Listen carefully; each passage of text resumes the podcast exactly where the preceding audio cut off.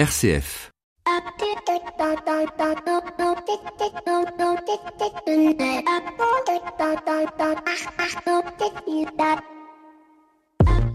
Bonjour à toutes et à tous. Quelle période étrange nous vivons, mais quelle richesse que cette période dans laquelle nous sommes.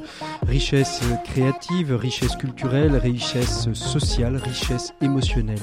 Et oui, encore une fois, je vais bien car Covid-19 a été et est encore créateur de richesse. Oh, certes, pas au sens premier du terme, car nous le savons, cette période de traversée est traversée par une crise économique sans précédent qui laissera sans nul doute des personnes sur le carreau.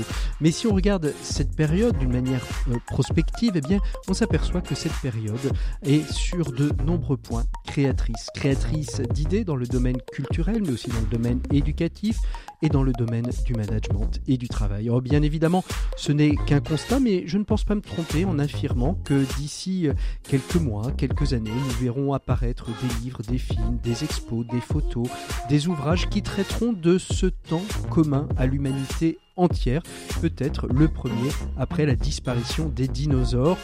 Le grand vainqueur de cette crise est, je crois, et je le redis encore, la créativité. Un autre vainqueur de cette crise, c'est certainement celui de l'attention à l'autre, aux fragiles, aux exclus, à tous ces invisibles soudainement devenus visibles, les sans-abri, les caissières, les soignants, mais aussi nos voisins, nos familles, qui n'étaient certes pas invisibles, mais dont parfois on s'éloigne petit à petit. Oh, ils sont toujours présents dans le paysage, mais parfois un peu oubliés.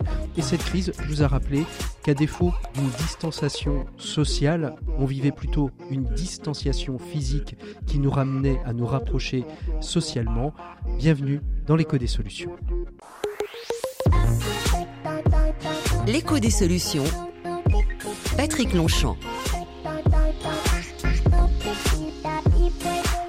Voilà, bonjour à toutes et à tous, bienvenue dans l'écho des solutions, très heureux de vous retrouver comme toutes les semaines, un dossier qui euh, cette semaine justement sera consacré à la question européenne et à la crise, en quoi euh, cette crise impacte notre économie, quelles sont les solutions qui sont mises en place? Avec deux invités, Jérôme Krill de l'OFCE et euh, Alban Magyar, président de SME United, qui est le syndicat européen des PME et des entreprises de l'artisanat. Notre expert de cette semaine, Maxime Dupont, lui nous fera découvrir découvrir des pages de Balzac qui traitent justement de la transformation des entreprises. Nos 7 minutes pour changer le monde nous emmèneront, elles, en Loire-Atlantique à la découverte d'un projet qui s'appelle Opération Un brin, un geste pour permettre aux entreprises de la restauration et de l'hôtellerie de pouvoir payer leur loyer alors qu'elles ne génèrent pas de chiffre d'affaires.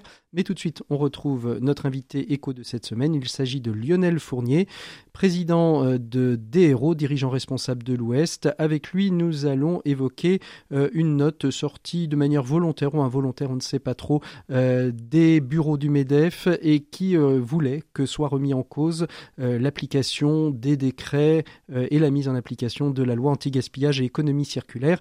Il réagit pour nous à cette missive. On retrouve tout de suite donc notre invité éco de cette semaine. L'invité éco, Patrick Longchamp. Voilà, il est temps de retrouver l'individualité écho de cette semaine dans l'écho des solutions. On est avec Lionel Fournier. Bonjour Lionel. Bonjour. De votre métier, euh, vous êtes euh, directeur régional d'Harmonie Mutuelle en Loire-Atlantique et Pays de la Loire. Je ne me trompe pas quand je dis ça et dans votre engagement associatif, vous êtes président de DRO, qui est l'association des dirigeants responsables de l'Ouest, qui est à mon avis aujourd'hui la seule et unique association en France où des dirigeants euh, se posent la question et réfléchissent ensemble la question euh, de la RSE, la question de l'environnement, du social, de l'économique et de leurs responsabilités euh, dans les structures qu'ils dirigent. Et si je, je, vous ai invité dans, dans cet invité écho, Lionel, c'est parce que conjointement avec le CJD, le Centre des jeunes dirigeants, avec le réseau Entreprendre et des héros, donc euh, euh, l'association que vous présidez, vous avez réagi à, cette note euh, qui a fait un petit buzz quand même dans, les milieux économiques du MEDEF qui demandait au ministère de l'Environnement de mettre entre parenthèses certaines mesures, certaines sorties de décrets en lien avec la loi anti-gaspillage qui a été votée le 30 janvier dernier.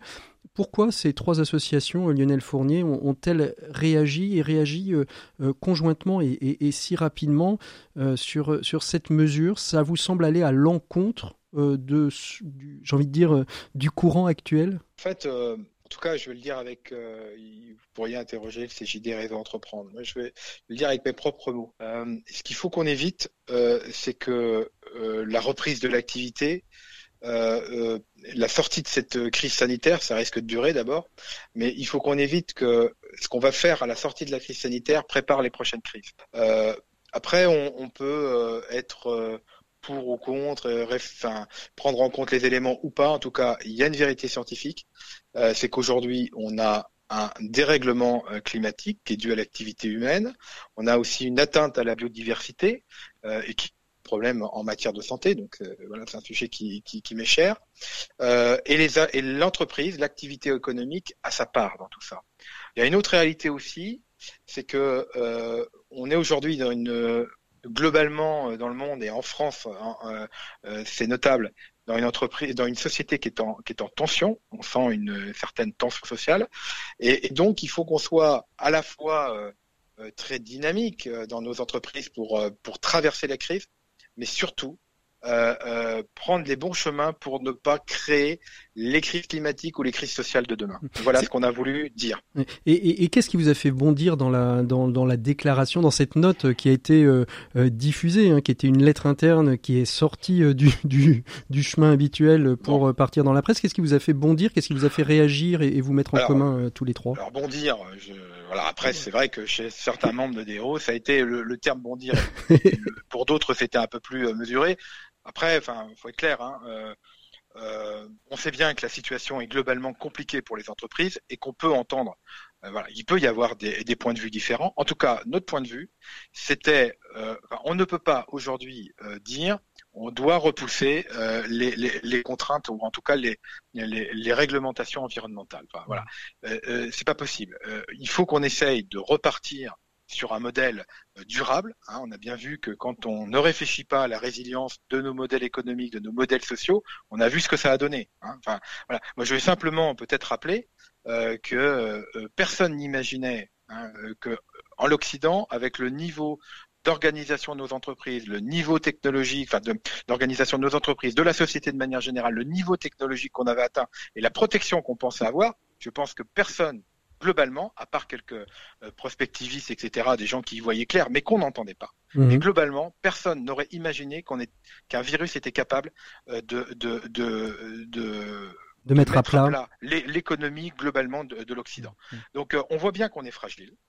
Euh, on voit bien que quand on ne fait pas attention à un certain nombre de choses, ça nous rattrape. Donc évitons de recommencer juste après la sortie de la crise des erreurs qui nous ont amenés à ça. Voilà, c'est juste ça. Apprenons un peu de la crise. La crise, on est en train de la payer cher, il va falloir en sortir, mais apprenons. Hmm. Alors, est-ce que la, RSE, hein, la responsabilité euh, sociale et environnementale des entreprises, euh, est, un bon moyen justement de penser, de penser la presse C'est le moment en fait justement de reparler de, davantage de cette RSE, de la remettre au, cœur des stratégies de toute entreprise, parce que ça peut être la clé du redémarrage économique euh, de, notre pays et de l'Europe? Moi, je vais parler avec beaucoup de modestie, hein, parce que les clés, moi, je les ai pas. En tout cas, on a quelques convictions. Euh, ce qui est sûr, euh, c'est qu'encore une fois, la question euh, de l'environnement, si les entreprises, comme la société en général, mais les entreprises en leur part, si on l'ignore, ça va nous rattraper. Donc, il vaut mieux dès le départ, enfin dès maintenant, prendre en compte et, essayer de faire le maximum de ce qu'on peut faire. Mmh. Alors, ça peut être un levier d'ailleurs. Hein. On voit bien euh, qu'il y a des entreprises. Je peux vous citer par exemple euh, euh, voilà tout le mouvement autour de l'économie de la fonctionnalité. Il y a des entreprises qui ont réinventé leur business model en prenant en compte en particulier les, questions environnementales et qui ont trouvé d'autres activités. Hein, je pense par exemple à cet apiculteur qui est devenu aujourd'hui une entreprise qui est capable de donner des informations environnementales sur ce qui se passe en matière d'environnement à, aux, gens qui en ont besoin, par exemple les collectivités territoriales ou telle ou telle entreprise euh, qui veut euh, exploiter euh, telle ou telle parcelle de, terrain. Donc on voit bien il y a des entreprises qui aujourd'hui s'en servent. On voit bien aussi que la question environnementale, c'est aussi des, nos emplois de demain. Hein, voilà, toute la transition énergétique qu'il va falloir faire, la modification de notre parc de véhicules, ça peut être des emplois de demain. Et puis il y a un aspect qui était aussi important, euh, c'est que dans une société euh, dans laquelle un certain nombre de gens euh, pensent qu'ils sont les éternels perdants, pensent que voilà, ils seront toujours un, peu mis de côté et, et pas entendus, on voit bien que ça ne durera pas très longtemps. Et cette transition environnementale dont on a besoin, elle doit s'accompagner aussi euh, du fait que chacun a envie de donner sa part et pour que mmh. chacun ait envie de faire sa part et envie de donner sa contribution, il faut qu'on fasse société et non pas plusieurs sociétés euh, qui se côtoient euh, et qui s'évitent surtout. Voilà mmh. ce que je veux dire. Donc la question sociale, elle est absolument indispensable à prendre en compte. On voit bien, enfin, je veux dire, le modèle euh, d'inégalité croissante que nous connaissons depuis une trentaine d'années, euh, on voit bien qu'il atteint ses limites mmh. euh, et, qu'aujourd'hui, il y a quand même une grande majorité de la population qui se retrouve plus dans ce système-là.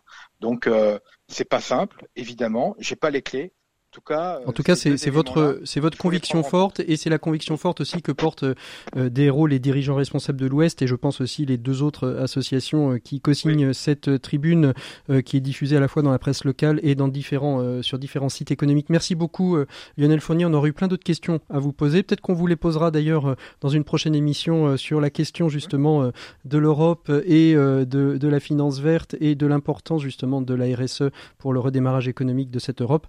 D'ici là euh, nous, on retrouve nos experts qui nous attendent. Merci beaucoup Lionel Fournet, à très bientôt. Au revoir. Merci. L'écho des solutions, les experts.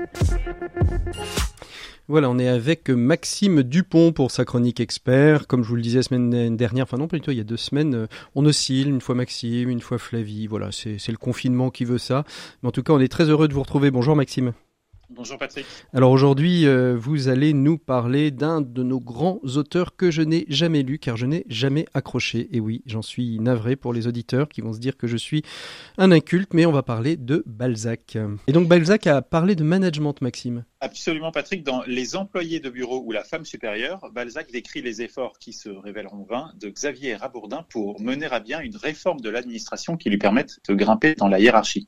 C'était il y a deux siècles et pourtant, écoutez bien, il est déjà question des débats politico-économiques qui nous occupent, et l'on entend même en filigrane ce mot devenu obsessionnel tant dans les entreprises que dans les ministères de transformation. Allez, c'est parti Maxime, nous vous écoutons. Cet homme de bien était résolu de se faire jour dans l'administration en y pratiquant une forte trouée. Il voulait y produire une de ces révolutions qui placent un homme à la tête d'une partie quelconque de la société, mais incapable de la bouleverser à son profit, il roulait des pensées utiles et rêvait un triomphe obtenu par de nobles moyens. Cette idée à la fois ambitieuse et généreuse, il est peu d'employés qui ne l'aient conçue. Mais chez les employés comme chez les artistes, il y a beaucoup plus d'avortements que d'enfantements, ce qui revient au mot de Buffon, le génie, c'est la patience. Mise à portée d'étudier l'administration française et d'en observer le mécanisme, Rabourdin avait opéré dans le milieu où le hasard faisait mouvoir sa pensée, ce qui, par parenthèse, est le secret de beaucoup d'œuvres humaines, il avait fini par inventer un nouveau système d'administration. Connaissant les gens, les gens auxquels il aurait affaire, il avait respecté la machine qui fonctionnait alors, qui fonctionne encore et qui fonctionnera longtemps. Car tout le monde se serait effrayé à l'idée de la refaire, mais personne ne pouvait se refuser à la simplifier. Le problème à résoudre était donc un meilleur emploi des mêmes forces. Dans sa plus simple expression, ce plan consistait à remanier les impôts de manière à les diminuer sans que l'État perdît ses revenus et obtenir, avec un budget égal au budget qui soulevait alors tant de folles discussions, des résultats deux fois plus considérables que les résultats actuels. Une longue pratique avait démontré à Rabourdin qu'en toute chose, la perfection était produite par de simples revirements. Économiser, c'est simplifier. Simplifier, c'est supprimer un rouage inutile. Il y a donc déplacement. Aussi, son système reposait-il sur un déclassement. Il se traduisait par une nouvelle nomenclature administrative. Là gît peut-être la raison de la haine que s'attirent les novateurs les suppressions exigées par le perfectionnement et d'abord mal comprises menacent des existences qui ne se résolvent pas facilement à changer de conditions. Ce qui rendait, Rabourdin vraiment grand était d'avoir su contenir l'enthousiasme qui saisit tous les inventeurs, d'avoir cherché patiemment un engrenage à chaque mesure afin d'éviter les chocs, en laissant autant et à l'expérience le soin de démontrer l'excellence de chaque changement. Merci beaucoup Maxime. Euh, on va vous retrouver bien évidemment très bientôt pour un prochain texte de littérature qui nous permet de croquer le travail. En tout cas, c'est très intéressant tout ce travail justement que vous réalisez pendant ce, temps de confinement.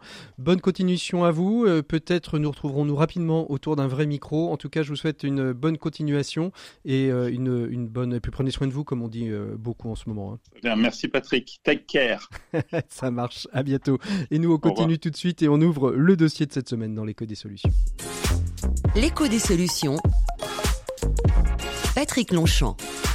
Voilà, il est temps d'ouvrir le dossier de cette semaine dans l'écho des solutions, un écho des solutions qui va être consacré sur les trois prochaines semaines à la question de l'Europe avec euh, trois temps que je vous livre déjà. Le premier temps, ça va être celui du constat, c'est celui que nous allons faire euh, aujourd'hui. Euh, dans la semaine prochaine, on va parler de l'Europe verte. Vous savez qu'une des grandes, un des grands projets de, de, la nouvelle Commission européenne, c'est ce fameux Green Deal. Est-ce qu'il est mort avec la crise éco-épidémique? On verra ça avec nos invités et puis, euh, et puis le troisième, euh, troisième élément, eh bien, ce sera euh, la prospective. Finalement, est-ce que c'est une chance pour l'Europe que cette crise éco-épidémique pour se réinventer Ce sera le troisième volet. nous sommes aujourd'hui début mai, le 2 mai très exactement. Le mois de mai est généralement lié à, la fête de l'Europe, puisque la fête européenne, c'est le 8 mai, hein, si je ne m'abuse. Et avec nos deux invités qui sont ici présents autour de cette table, eh bien, nous allons euh, essayer, euh, cette table virtuelle, bien évidemment, vous l'aurez compris, euh, on va essayer de comprendre un petit peu le, constat de l'Europe économique, où est-ce qu'elle en est aujourd'hui au travers de cette crise éco-épidémique. Et pour nous accompagner, eh bien, deux invités, Jérôme Kriel, qui est directeur des études à l'OFCE. Bonjour Jérôme. Bonjour. Merci beaucoup euh, d'être euh, d'être avec nous. Euh, avec vous, on, va essayer de comprendre. Hein. on va évoquer les leviers macroéconomiques dont, dont l'Europe dispose pour faire face à cette crise, essayer d'analyser les différentes décisions qui ont été prises. Et, je suis certain qu'au moment où on parle, il y a peut-être d'autres décisions qui sont prises. Donc c'est un peu comme les Galeries Lafayette. On mmh. l'échangeait avec Alban Maguiar, qui est notre second invité, pour dire que tous les jours il se passe quelque chose. Et justement, notre deuxième invité, eh bien c'est Alban Maguiar, qui est président de SME United, qui la Fédération européenne de l'artisanat et des PME, et ce qui va nous permettre justement, au travers de cette présidence de SME United, de mieux comprendre euh, justement euh, quel, est, euh, quel impact a cette crise sur l'ensemble des PME européennes. On va essayer donc d'élargir pour une fois et ne pas se concentrer uniquement sur notre hexagone qui fait partie de, cette Europe. Alors on, va, on va commencer tout de suite peut-être avec vous, Jérôme, parce que en tant que directeur des études de l'OFCE, vous observez de manière régulière et, j'ai envie de dire quotidienne euh, cette crise éco-épidémique que, l'on traverse. Euh, la, première question, euh, c'est est-ce que cette crise que, nous traversons est une crise qui est vraiment commune à l'ensemble des, des, pays de l'Union européenne? Je, crois que c'est une crise qui est une crise sanitaire mondiale. On en est tous malheureusement malheureusement conscients et qu'à ce titre, ben, elle touche euh, tous les pays européens avec une une dureté euh, plus ou moins grande euh, en fonction de caractères épidémiologiques que je serais bien incapable de d'expliquer, de, mais qui en tout état de cause est une crise qui a des répercussions économiques très commune à l'ensemble des États membres, notamment de la zone euro. On a euh, depuis jeudi des informations un peu plus précises sur euh, la récession qu'ont connue les pays de la zone euro. La zone euro est en récession au premier trimestre, la France est en récession au premier trimestre, l'Italie également, l'Espagne également, l'Allemagne prévoit sur l'année 2020 de perdre pratiquement, enfin presque 6% de son PIB. Donc voilà, il n'y a aucun pays qui pourra dire qu'il n'a pas été touché par cette crise, c'est une crise commune, une mm. crise mondiale et une crise forcément commune à l'ensemble des États membres. Alors j'ai déjà posé la, question à Pierre-Yves Gomez qu'on avait eu dans une émission précédente, mais euh, vous, depuis euh, l'OFCE, vous êtes, quelle différence on va faire entre cette crise euh, que l'on traverse aujourd'hui et la crise de 2008 qui a aussi impacté l'ensemble des pays européens d'une autre manière? Est-ce qu'il y a une vraie différence aujourd'hui entre ces deux crises? Alors, j'ai envie de dire qu'il y a au moins deux grandes différences. Euh, la première, c'est que d'abord, ça n'est pas une crise financière, c'est en toute chose une crise sanitaire à laquelle les pouvoirs publics ont répondu par une politique de confinement très stricte et long. Et ça, c'est ça qui va engendrer la crise économique dans laquelle nous sommes, c'est-à-dire l'arrêt de l'économie qui a été décidé par la puissance publique pour faire face à une crise sanitaire. Mmh. Donc, il n'y a doute pas beaucoup à discuter sur le confinement, mais maintenant qu'il a été mis en œuvre, évidemment, nous ne consommons pas, nous n'investissons pas, nous ne vendons pas autant que nous le faisions par le passé. C'est là qu'est la crise. Donc cette crise est très spécifique de par le confinement euh, qu'a engendré la crise sanitaire. L'autre différence que j'y vois, c'est la très grande réactivité euh, des, des, pouvoirs publics. Alors, pour commencer, une réactivité de la Banque centrale européenne, qui a pris une décision très forte dès mars hein, pour essayer de d'assurer le financement euh, des entreprises et une forme de stabilité bancaire, et puis une réaction très rapide euh, des différents gouvernements frappés par cette crise. On en parlera sans doute, la réaction européenne est arrivée un peu plus tardivement, mais en tout état en tout état de cause, les gouvernements ont réagi très vite. C'est le cas en France, c'est le cas en Italie, c'est le cas en Allemagne. Alban Maguire, vous, vous, réagissez de la même manière. Vous, du point de vue euh, des, entreprises, des PME au niveau européen, vous avez ce même sentiment que finalement, il y a eu une réaction euh, euh, rapide, une réponse rapide à, ce confinement et donc à un arrêt brutal des économies européennes? Oui, euh, je pense que euh, ce qui a été est tout à fait juste. Donc c'est un, un, choc qui est tout à fait inédit, différent des chocs qu'on a connus au préalable. Il faudrait, pour avoir quelque chose de comparable, euh, remonter à la grippe espagnole à, la fin de la Première Guerre mondiale ou aux différents, aux différents épisodes de peste qu'avait mmh. connu on pourrait donc remonter le temps jusqu'à 1348. Mais donc c'est un choc inédit parce que c'est d'abord un choc sanitaire qui ensuite s'est propagé à tout ce qui est la sphère économique et sociale. Ensuite, c'est une crise euh, mondiale euh, avec donc des conséquences macroéconomiques extrêmement fortes. Et c'est une crise qui euh, risque de perdurer dans tout ce qui est les modèles sociaux et économiques. Il y a eu une, ampleur comme on ne l'avait jamais constaté, des réactions, avec des réactions sanitaires qui ont été variables selon les pays, mais comme vient de le dire Joël, avec des, mesures économiques qui sont tout à fait comparables. Euh, la préoccupation étant de se dire qu'il fallait soutenir les entreprises, euh, les sauvegarder les entreprises pour sauvegarder les emplois. Donc les méthodes sont tout à fait convergentes. Et, vous, de, votre, de votre présidence des, entreprises européennes et, de l'artisanat, euh, on, est dans quel, état aujourd'hui euh, Dans quel état sont ces entreprises Et est-ce que c'est divers aussi euh, selon les pays? C'est assez proche. C'est assez proche, c'est-à-dire que il y, a, un arrêt, en tout cas pour tout ce qui est les, petites structures. on a 90% euh, des, de nos structures, des TPE-PME, euh, qui ont un, recul de leur chiffre d'affaires qui peut aller jusqu'à 100% euh, de, de, recul. Donc, mmh. c'est un chiffre d'affaires qui, est, qui a été ramené à zéro. Donc, de toute façon, la, la baisse est, est, supérieure à 70% dans à peu près 20% des cas. il n'y a que 8%, 8% des TPE-PME qui euh, n'ont pas de, de modifications significatives dans leur niveau de chiffre d'affaires. C'est-à-dire que 92% des, des, PME aujourd'hui euh, sont euh, ont des modifications significatives. On peut déjà estimer ce que ça va engendrer, soit en termes de perte d'emploi, soit en termes de fermeture d'entreprise. On peut déjà donner un, un pourcentage ou est-ce qu'il faut encore attendre un petit peu? Ou les chiffres et, et, et les formules mathématiques vont parler d'elles-mêmes? C'est très difficile parce que vraiment ça évolue tous les jours. Il y a euh, les entreprises qui avaient déjà euh, des, des, des, problèmes de trésorerie puisque la trésorerie est le talon d'Achille des, des, très petites et moyennes entreprises.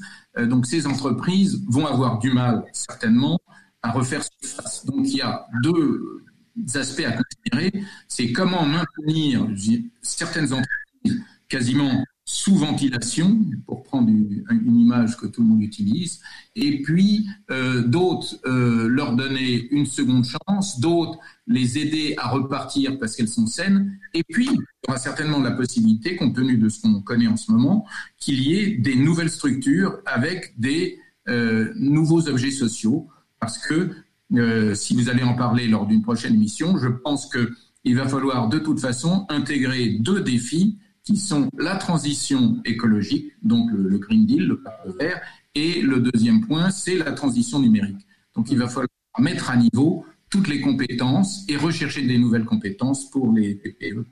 Jérôme, comment vous réagissez à ça, vous, en tant qu'observateur euh, à l'OFCE alors, j'ai je, je, envie de rappeler que si je parlais justement de réactivité des, des politiques économiques tout à l'heure, c'est justement parce qu'il y a existence de ce fonds de soutien de la part du gouvernement français pour essayer, autant que faire se peut, de, de maintenir en vie les, les, petites entreprises qui aujourd'hui sont exsangues. Et je pense que le gouvernement en est conscient et nous en sommes tous conscients, de telle sorte à ce que nous puissions sortir de cette crise par une offre de produits de la part de ces entrepreneurs qui puissent subsister. Donc, le fonds de soutien Euh, il semblerait que les modalités euh, d'accès à ce fonds euh, soient assouplies dans les prochaines semaines, de telle sorte à ce que la sortie de crise se passe du mieux possible pour ces entreprises.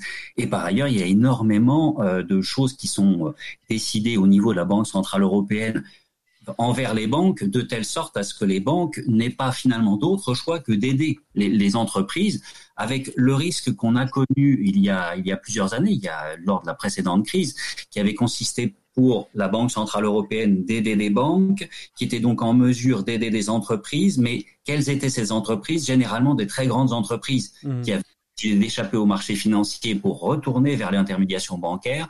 Ce qui est crucial aujourd'hui, c'est de s'assurer que l'intermédiation bancaire, c'est aussi bon pour les PME. Alors justement, euh, une des questions euh, que, peut-être beaucoup d'auditeurs se posent, c'est euh, en quoi cette crise écoépidémique est-elle révélatrice peut-être de, faiblesses que notre économie européenne connaissait? Est-ce, est que ça nous révèle quelque chose finalement? Je vais dire un peu comme les tests, les tests Covid, est-ce que ça nous révèle finalement une positivité à un virus qui était déjà dans l'Europe? J'en verrai deux, hein, si, si, vous me permettez. C'est que c'est que je pense qu'on ne peut que constater que, que la mondialisation euh, qui a permis euh, d'améliorer nos processus de production, de rendre nos entreprises compétitives, de nous permettre, nous, Européens, de nous concentrer vers les services et de laisser une partie de la production industrielle se faire loin de chez nous, eh bien, c'est sans doute un modèle vers lequel, euh, enfin, on devrait changer progressivement parce que il a provoqué des ruptures d'approvisionnement qui sont quand même assez assez problématiques et puis ils ont montré la grande fragilité euh, de notre tissu productif et notre capacité de production. Et puis l'autre l'autre problème et l'autre révélation qu'il y a derrière cette crise, c'est que euh, cette crise touche une zone euro qui était déjà divergente qui n'avait pas assuré avec l'euro la convergence qu'on avait espérée il y a 20 à 30 ans de cela, et que c'est un élément incontournable pour le futur que de nous assurer si euh, l'Union européenne doit perdurer, si la zone euro doit perdurer, qu'elle perdure au bénéfice de tout le monde. une grande faiblesse de, la zone euro.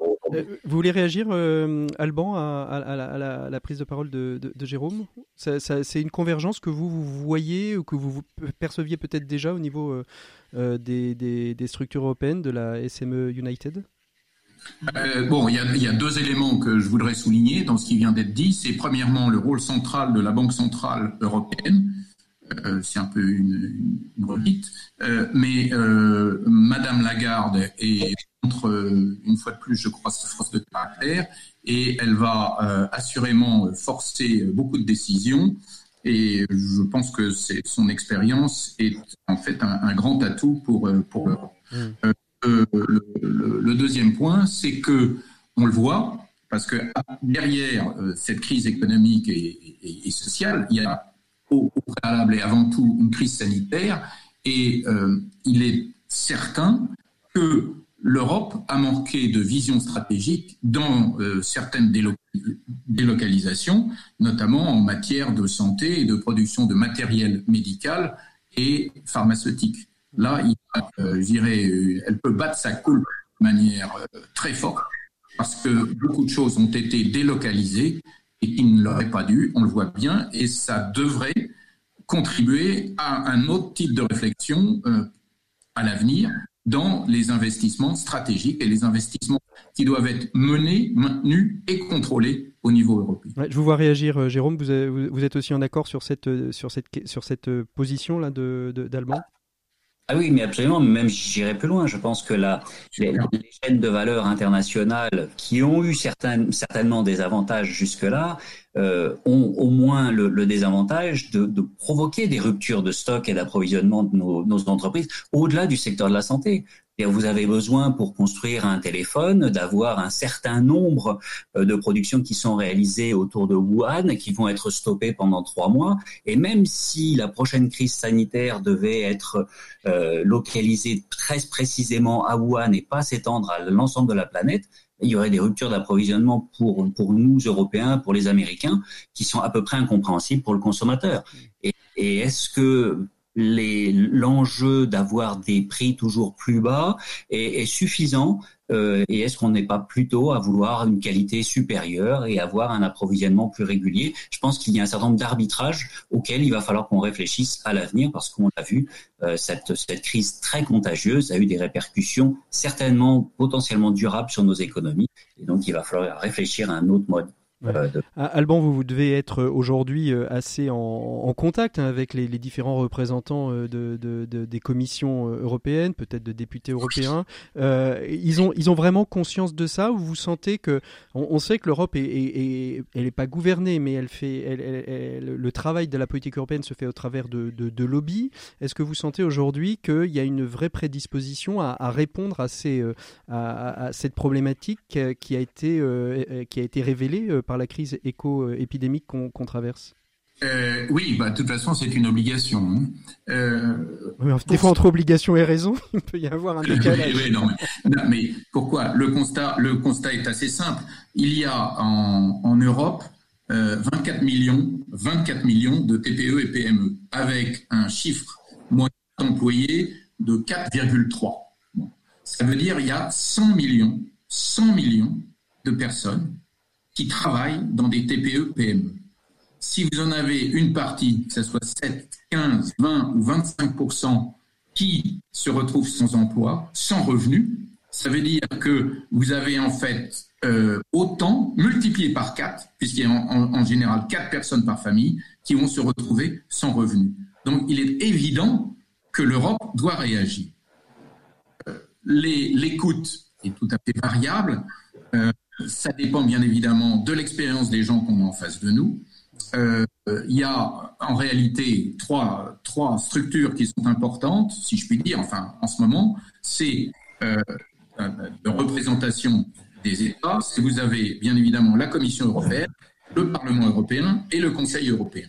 Dans le Parlement européen, vous avez toujours des niveaux euh, très variables et parfois, c'est vrai qu'on peut s'interroger sur la qualité des eurodéputés que la France a envoyés à Bruxelles depuis de nombreuses années. La seconde chose, c'est la Commission européenne qui représente, donc le Parlement européen représente les, les peuples, le, la Commission européenne représente les administrations et le Conseil européen représente les gouvernements. Donc le tout, c'est de savoir comment tout le monde s'entend et faire en sorte qu'il y ait une dynamique rapide dans la prise de décision. Mhm. Euh, Jérôme Krill, justement, on, parlait euh, tout au début hein, de, vous disiez tout au début de, nos échanges la, la, lenteur, va pas parler la lenteur, le manque de rapidité peut-être dans les prises de décision. C'est dû à quoi? C'est dû à une, commission européenne qui se met en place? Est-ce que c'est dû au fait de ce que vient d'évoquer Alban, d'avoir cette situation finalement tripartite où il y a les États, les gouvernements, les pays, les, les administrés? Ou est-ce que c'était finalement plutôt assez sage et de se dire finalement on prend le temps, on regarde, on observe, on prend les décisions. Alors je, j'ai le sentiment qu'une des raisons qui prévaut à l'absence de décision forte hein, au niveau européen euh, n'est pas apportée à la responsabilité de la Commission européenne qui, avec l'arrivée de Madame von der Leyen, un programme euh, qui qu'elle semble vouloir mettre en place et qui qui va sans doute dans le sens de l'histoire, à savoir avoir euh, assuré une transition écologique, assurer une transition numérique, assurer un meilleur respect des frontières européennes, avec sans doute derrière une idée de réindustrialisation potentielle. Donc je pense qu'elle a un, projet qui était déjà euh, un, projet tout à fait cohérent avant qu'on soit mmh. touché par la crise euh, du coronavirus. Vient, ensuite le Parlement européen qui a pris des, décisions assez fortes récemment plutôt favorable à la mutualisation entre les États membres. Donc je dirais que le Parlement européen fait un travail plutôt remarquable et assez réactif lui aussi. Mais ce qui, ne fonctionne pas pour l'instant, c'est l'opposition entre certains gouvernements qu'on qualifie de gouvernements du Nord avec ceux du Sud. Et pourquoi? Parce que euh, un certain nombre de gouvernements au Nord continuent d'être obnubilés par les questions de finances publiques et ont un peu de mal à imaginer que l'augmentation des dettes et des déficits publics ne soit pas de la responsabilité d'un État membre en particulier. Mm. Si l'Italie a des problèmes de finances publiques, c'est sa faute. Et tant pis si c'est la faute d'un coronavirus qui touche l'intérêt. En fait, en fait, la vraie question, c'est la question de la solidarité euh, européenne qui est, qui est ah posée. Oui, oui, c'est malheureusement une question qui se pose depuis la création euh, euh, de la zone euro, qui se posait pas tant qu'on n'était pas euh, victime de, de crises économiques profondes, qui avait donné lieu d'ailleurs à une solidarité de fait, parce qu'avec la naissance de l'euro, on a vu les fonds des, provenant des pays du Nord abonder les fonds d'investissement des pays du Sud et aller s'investir dans les pays du Sud parce que la rémunération du capital y était plus plus intéressante, plus rentable et plus élevée. Mais euh, depuis la crise, euh, vraiment, tout le monde s'arrête et on ne veut pas, en tant qu'Allemand, Finlandais, mmh. payer pour les dettes des autres quelle qu'en soit la raison, à cause de euh, risques moraux. et puis j'ai vu passer la dernièrement que les patrons de Lufthansa refusaient les aides d'État euh, pour relancer, euh, relancer la, compagnie, préféraient éventuellement la céder et, dire finalement on n'a pas besoin des aides pour pouvoir relancer notre compagnie nationale. Alban, vous aussi vous réagissez dans les échanges que vous avez, avec les justement les entreprises européennes, vous avez ces, ces divergences de vues au sein de, de, vos échanges entre les entreprises du Nord, et les entreprises du Sud sur sur cette vision euh, économique euh, européenne? C'est-à-dire, nous, euh, chez SME United, nous n'entrons pas dans des débats purement politiques. Mais par contre, nous avons constaté que sur beaucoup de sujets, vous avez des différences d'appréciation entre le Nord et l'Europe du Sud, ou entre l'Europe de l'Est, si je puis dire, et l'Europe de l'Ouest. Il y avait les travailleurs détachés, par exemple, entre Est et Ouest. Et c'est vrai qu'entre Nord et Sud, c'est le contenu même du, de l'Europe et du marché unique. Nous, ce qui nous paraît euh, très important chez SME United, c'est qu'il y ait une véritable solidarité au sein même des, des PME. Donc, par exemple, euh, nous travaillons ensemble euh, pour euh, détecter quels sont les, les problèmes auxquels nous sommes confrontés. Il y a des choses qui sont apparues euh, très, très clairement, par exemple les retards de paiement des administrations publiques ou de certains grands donneurs d'ordre euh, qui se font parfois leur trésorerie sur le dos des, des, des traitants. Mmh. Euh, donc, euh, continuellement, nous, ce que nous cherchons, c'est à faire en sorte que ce soit l'ensemble de l'Europe, des PME et des TPE qui avancent mmh. et qu'on fasse bien comprendre aux politiques quel est l'intérêt pour eux de faire en sorte qu'il y ait des créations d'emplois au sein des TPE-PME. Jérôme Krill, quels sont les leviers aujourd'hui qu'a utilisé euh, justement euh, l'Europe pour euh, faire face à, cette crise? Bon, On a vu qu'ils allaient lever des, milliards et des milliards, on a vu que l'action, les, banques centrales avaient réagi. Est-ce qu'aujourd'hui on colmate les brèches ou on, commence à percevoir une stratégie pour répondre à, cette crise qui, frappe de, plein fouet notre économie européenne?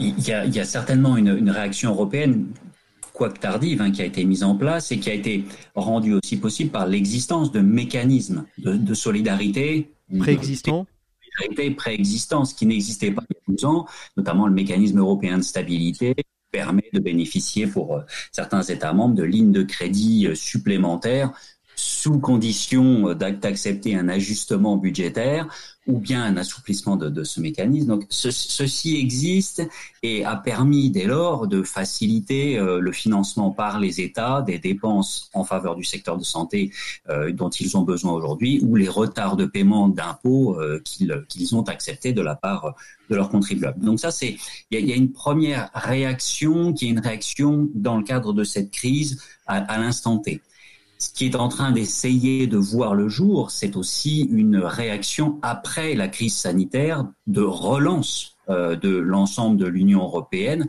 de telle sorte à ce que justement l'agenda de Madame von der Leyen à la Commission européenne puisse effectivement être mis en œuvre, parce que structurellement, il y a une bonne raison de le mettre en œuvre. La transition écologique, ce n'est pas un choix nous est offert. Nous devons aller vers la transition écologique. Il faut des moyens, il faut investir. Et aujourd'hui, les entreprises sont en difficulté évidemment pour investir.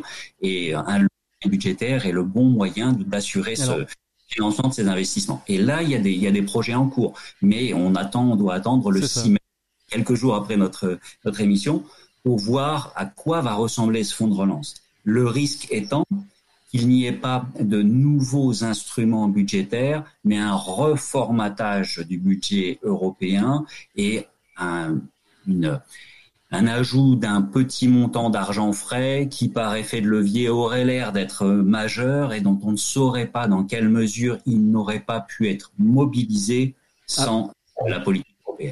Alban Maguire, comment vous réagissez? Vous Vous avez ce même sentiment, vous qui représentez donc les, PME européennes, vous avez ce sentiment aujourd'hui que ça va passer par ce budget? On parlait à un moment donné euh, euh, pour la première fois euh, d'un budget européen qui emprunterait. Hein, c'est la première fois que les, États membres ne seraient pas que contributeurs, mais on emprunterait 1500 milliards d'euros pour relancer, cette économie. c'est pour vous la, la, bonne piste aujourd'hui pour relancer cette économie, Alban Maguire? Oui, euh, de toute façon, ce qu'il y a de, très bien, c'est que l'Europe a une cotation, en tout cas la Banque centrale européenne a une, cotation triple A. Euh, nous, ce qui nous paraît très important, c'est que euh, cela permette d'avoir un, nouveau CFP, donc c'est-à-dire cadre financier pluriannuel, et, et qu'on puisse combiner à l'intérieur de ce cadre financier pluriannuel un triptyque qui soit le pacte vert européen, c'est-à-dire le Green Deal, on en parlera la semaine prochaine, normalement. Pardon? Et on en parlera la semaine prochaine, normalement. Ah oui, c'est ça. et, donc, le triptyque, c'est euh, pacte vert européen, stratégie industrielle et stratégie PME.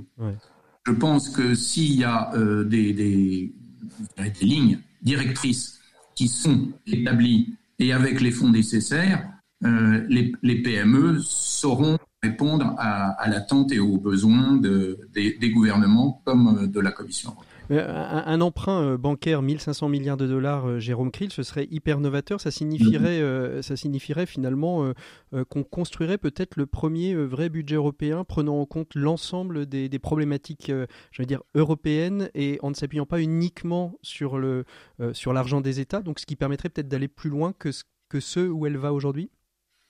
Alors, ce serait donc 1500 milliards d'euros. Hein, oui, pas de, milliards d'euros. On, va, espérer que, l'euro euh, survive quelques, quelques temps encore. Ensuite, euh, la question qui continue de se poser est celle de savoir à quel horizon, parce qu'on ne sait pas vraiment si c'est 1500 milliards sur un an, sur deux ans, sur sept ans. Donc euh, les montants ont l'air astronomiques. On, on en connaîtra plus le détail prochainement.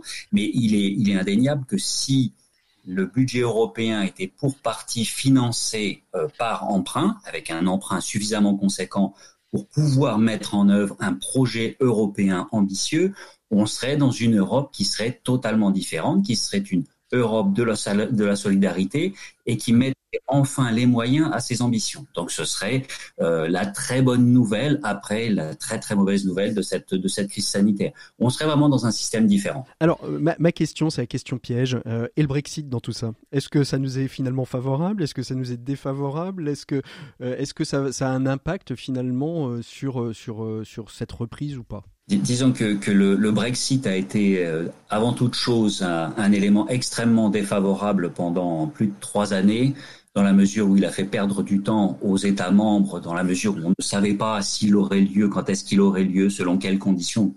On ne mmh. connaît pas. Et c'est dommage parce que ça a fragilisé l'Europe avant que nous soyons touchés par, par cette crise sanitaire du, du Covid-19. Aujourd'hui, évidemment, ça paraît être un épiphénomène pour les 27 États membres de l'Union européenne que nous sommes et qu'en même temps, c'est une, c'est une sorte de miroir qui nous est, qui nous est présenté, puisque une un certain nombre des motivations profondes de ce Brexit, c'était le retour à la souveraineté, euh, le, le, fait de, d'échapper à des réglementations euh, étrangères, européennes, bruxelloises, qui ont un peu limité les marges de manœuvre soi-disant du Royaume-Uni. Et c'est vrai que ce retour sur soi, on le ressent malheureusement dans cette période de confinement.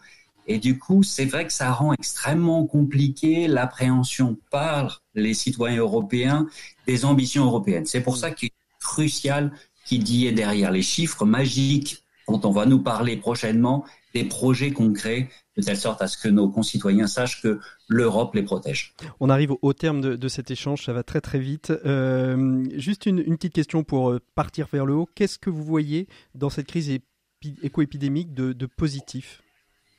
Jérôme, et puis après, euh, pour terminer, Alban. Le positif, vraiment, c'est. on prenait malheureusement enfin au dépourvu, c'est fait exprès. Ou quelle chance, quelle chance ça peut être. Alors, je, pense qu'il y a, il y a dans peut-être euh, une des chances, c'est de, de, repenser à notre rapport au travail. Euh, il, y a, il y a plusieurs choses qui, qui ont émergé de, de, de cette crise. D'une part, le développement du télétravail pour celles et ceux qui peuvent qui peuvent le, le réaliser, donc qui peut changer un peu la façon dont nous concilions vie professionnelle et vie et vie familiale. C'est très c'est très compliqué et c'est un une expérience assez inédite et et sans doute intéressante. Et puis aussi euh, le fait qu'on ait découvert pour certains, redécouvert pour d'autres ou vu confirmé pour une autre action qu'il y a des secteurs essentiels et des secteurs un peu moins essentiels. Et je pense que la défense du service public en sortira sans doute grandi. Et pour vous, Alban, quelle est la, chance, quelle est la, vision positive que, vous sortez finalement de cette crise éco-épidémique qu'on traverse? Je, Moi, j'espère et, je ferai tout pour que ce soit une, nouvelle étape euh, très positive pour l'Europe. Je pense que la solidarité euh, devrait s'exprimer et qu'elle va s'exprimer euh, avec toutes les mesures budgétaires qui devraient être prises. Euh, donc le jour d'après, le jour d'après ne sera pas comme le jour d'avant. On va se retrouver avec une situation différente, ça vient d'être dit. On va inclure des, euh, des nouvelles modalités de travail. Donc c'est-à-dire que j'espère qu'on va euh, non pas seulement avoir une relance, mais un redémarrage sur des nouvelles bases. Que tout ce qui est développement durable, ça sera par exemple pour les filières et les chaînes de valeur, se dire que ça doit être au niveau européen et non pas seulement au niveau national que euh, de cette façon, on aura un marché unique qui soit consolidé. Et euh, mais pour ça, pour les PME, euh, il y a beaucoup de fonds qui devraient être créés.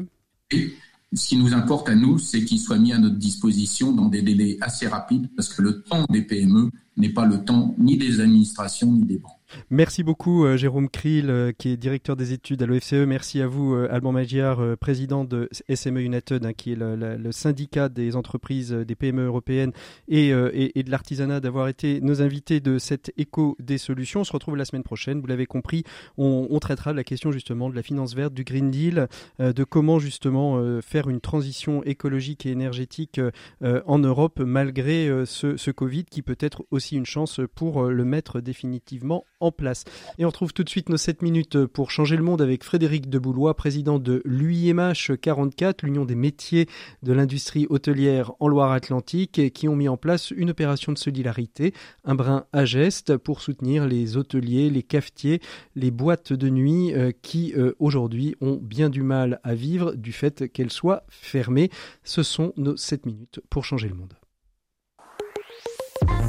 7 minutes pour changer le monde l'écho des solutions. Voilà, 7 minutes pour changer le monde avec euh, Frédéric Deboulois, président de l'UIMH 44, l'Union des métiers de l'industrie hôtelière en Loire-Atlantique, avec euh, une opération qui s'appelle Un brin, un geste. Bonjour Frédéric. Bonjour. Et donc, euh, pour justement aider hein, ce secteur qu'on sait profondément touché par, par la crise, vous avez eu une idée assez sympathique qui est de se dire, bah, plutôt que d'aller acheter du muguet dans la rue ou chez vos fleuristes qui sont fermés, on peut peut-être lier les deux acheter du muguet le 1er mai et soutenir la restauration. C'est ça un peu l'idée euh, de un brin, un muguet? En fait, euh, l'idée, elle est partie de, elle est partie en fait euh, grâce aux médias. je disais que les horticulteurs n'allaient pas récolter 70% de leur récolte de muguet. Et puis, dans le même temps, en discutant avec le président de la Chambre des métiers de Loire-Atlantique, Philippe Belly, il me disait également euh, que c'était dramatique euh, pour les fleuristes. Il y a 246 fleuristes en Loire-Atlantique qui ont fermé leurs portes et qui finalement euh, voient le muguet se distribuer dans les bureaux de tabac, à la boulangerie pour le peu qui est vendu et ne peuvent pas profiter de ces ventes. Donc de là, je cherchais une solution pour les restaurateurs pour financer leur loyer. Alors je cherchais une solution parce que quand j'ai entendu la présidente régionale du conseil régional des Pays de la Loire, disant qu'à un moment donné, il y aurait plus de sous. J'entends des discours et beaucoup de promesses, mais pour l'instant, des actes concrets, j'en vois Pas relativement peu. Mhm. Euh, je me suis dit, il est urgent de se mobiliser, de trouver une solution et euh, à un moment donné, effectivement, faire appel à la solidarité euh, euh, citoyenne et euh, tout en invitant euh, l'ensemble de mes collègues à savoir se montrer ultérieurement reconnaissant de cette solidarité qui leur sera témoignée. Alors justement, euh, justement cette, euh, cette solidarité vis-à-vis des restaurateurs, on sait que les, les établissements sont fermés, donc il y a un- une perte de chiffre d'exploitation avec des charges qui perdurent. L'une des, L'un des principaux postes finalement sur lesquels il y a assez peu de, de moyens d'agir, c'est en effet les loyers de ces, cafés et de ces restaurants. Euh, en moyenne, ça, se monte à, combien? C'est quoi les volumes pour qu'on comprenne bien que c'est finalement assez urgent d'aider et d'accompagner? Bah, les, les volumes, on a coutume de dire euh, en général que les loyers représentent ou doivent représenter euh, de l'ordre en moyenne de 7% du chiffre d'affaires. Donc si on prend effectivement euh, le chiffre d'affaires en milliards d'euros des 6483 cafés, hôtels, restaurants et discothèques de Loire-Atlantique, hein, je vous laisse faire la multiplication, 3,2, ça veut dire qu'en fait il nous faut 224 millions euh, d'euros pour, de 224 millions d'euros pour financer les loyers. Donc, je vous rassure, tout le monde m'a dit, Fred, t'es un utopiste. J'ai dit, peut-être, Mais mais j'aime croire. Mais vous, vous allez le croire. Alors, justement, revenons-en, donc 224 millions, c'est l'estimation euh, euh, comme ça euh, de, de ce qu'il faudrait pour pouvoir accompagner chaque restaurateur, chaque industrie de l'hôtellerie à pouvoir payer ces loyers qui aujourd'hui sont difficilement payables hein, du fait de, de la fermeture des établissements. Et puis, en même temps, l'action va permettre aussi donc aux, fleuristes, hein, puisqu'on rappelle que, Nantes est la capitale mondiale du muguet. hein, c'est ici que se fait en Loire-Atlantique euh, quasiment 90% de la, production de, muguet, si ce n'est dans le monde, en tout cas en Europe. Euh, et, comment ça va se passer? Où est-ce qu'on va pouvoir trouver ce muguet? Comment est-ce qu'on peut se le procurer? Et puis combien vont être versés euh, au fonds qui va permettre justement de, payer ces, loyers ou du moins de permettre aux, restaurateurs et hôteliers et cafetiers de pouvoir payer leurs loyers? Alors, en fait, c'est un, brin de le, le site, c'est un brin, un geste. Et sur euh, cette logique-là, on est sur du muguet virtuel. Chacun peut en adresser un petit mot et témoigner un geste de tendresse, même à sa tante, sa grand-mère, son, son cousin, son frère, sa sœur, qui se trouve à l'autre bout du pays ou même à l'étranger, Mhm. euh, euh, grâce à cette euh, e-card muguet virtuel. Donc on est effectivement sur une logique euh, qui est effectivement de déployer cette opération. On l'avait réservé à nos adhérents au lancement euh, hier. On a décidé euh, tout à l'heure d'étendre cette opération à l'ensemble des cafés, hôtels, restaurants et discothèques de Loire-Atlantique, de façon à ce que euh, on soit non plus dans des logiques euh, uniquement d'organisation professionnelle, mais bien de profession. Mhm. Et c'est bien toute la profession que j'entends euh, défendre ainsi. C'est ça, c'est- plus une question de d'adhésion ou de, de non-adhésion à votre à votre union ou à votre syndicat, mais bien une question de, de sauvegarde de la filière tout entière. hein. Exactement. Donc Abringest, c'est un c'est un site sur lequel on, on peut donc on peut s'inscrire, on peut faire un don. Euh, ces dons sont récoltés par qui et seront reversés comment? Est-ce que ça a été déjà un petit peu déterminé? Alors, cette plateforme, cette plateforme, elle a été, elle a vu le jour grâce à une société qui s'appelle Iatus, qui a accepté euh, de détourner finalement l'objet premier de, de, de son travail pour le transformer euh, au service de, euh, de notre profession, et parce qu'il a acquis aussi la conviction qu'à un moment donné, pour sauver la filière, il fallait sauver les établissements. Parce que derrière les restaurateurs, il n'y a pas que des restaurateurs. Derrière un restaurateur, vous avez un distributeur. Derrière le distributeur, vous avez un producteur. Euh, vous avez des familles d'agriculteurs sur notre territoire. Donc en fait, euh, commencer par sauver euh, nos établissements, c'est sauver et sauvegarder une partie de la filière. Donc il avait cette conviction-là et il a accepté de jouer le jeu à marge extrêmement réduite, puisqu'en fait sur 100 euros versés, il y en a 91 qui seront directement affectés au fonds. Mhm. Et sur les, et sur les 9%, il y a 1,8% de frais bancaires. Je ne désespère pas de réduire les frais bancaires, mais c'est pas encore fait. C'est pas encore gagné, mais peut-être qu'ils sont ils sont à l'écoute. Est-ce que ce, ces dons euh, font partie des dotations euh, de défiscalisation euh, C'est aujourd'hui une des questions hein, que peuvent se poser des, des personnes qui se disent tiens, moi, je ferais bien un don. Est-ce qu'aujourd'hui ça rentre dans le cadre de la défiscalisation des dons faits à des associations et des structures? Aujourd'hui, non. Aujourd'hui, non. Mais vous ne désespérez pas que. Non mais aujourd'hui non, pourquoi? Parce que euh, pour le faire, il n'y a que trois organismes sur la Loire-Atlantique qui seraient capables de mettre en place ce type de dispositif. C'est la Chambre de commerce, la Chambre des métiers et de l'artisanat ou le Conseil régional. Moi, quand je vois ce qu'a mis en place le Conseil régional, j'ai pas forcément envie qu'il y ait des sous qui viennent se flécher là-bas, au vu des taux d'intérêt pratiqués sur les prêts qu'ils offrent aux entreprises. Première chose. Ensuite, euh, euh, la Chambre, euh, nous sommes en discussion avec des, des, des, organisations effectivement des, des chambres consulaires pour la diffusion de ce dispositif, non plus simplement aux, aux, professions de la restauration, mais à l'ensemble des commerces sur les territoires, puisque ce qui a présidé finalement à la création de ce site, mm-hmm. c'est l'idée de se dire il faut sauver 100% des commerces sur les villes. Mm et préserver la richesse et euh, ces lieux de convivialité, d'accueil euh, de tous les commerces dans les centres-villes, qu'ils soient, euh, les, soient ruraux ou métropolitains.